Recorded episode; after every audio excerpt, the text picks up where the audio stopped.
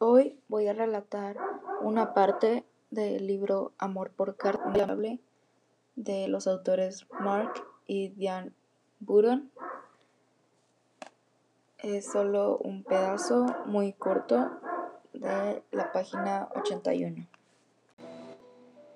El movimiento en mi vientre ha sido una fuente poco común de entrenamiento para nosotros recientemente. Podríamos cobrar por presenciarlo porque ha sido todo un espectáculo. Mark canta y toca la guitarra, por lo general música de James Taylor o de los Beatles. Yo me siento junto a él y en menos de un minuto Carly comienza a bailar en mi vientre.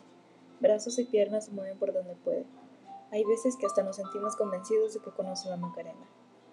Con la excepción de las quejas usuales, mi embarazo es pura alegría. Hasta el día que nació Carly, yo fui al gimnasio. Hice el viaje a México con mis amigos y pasé mucho tiempo con Mark.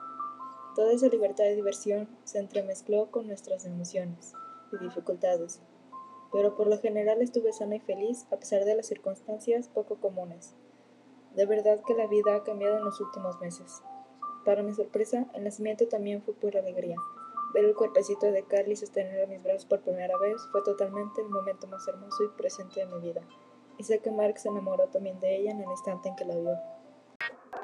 Eh, fue una parte del libro Amor por Carta, una historia de amor perdurable de los autores Mark y Diane Boron.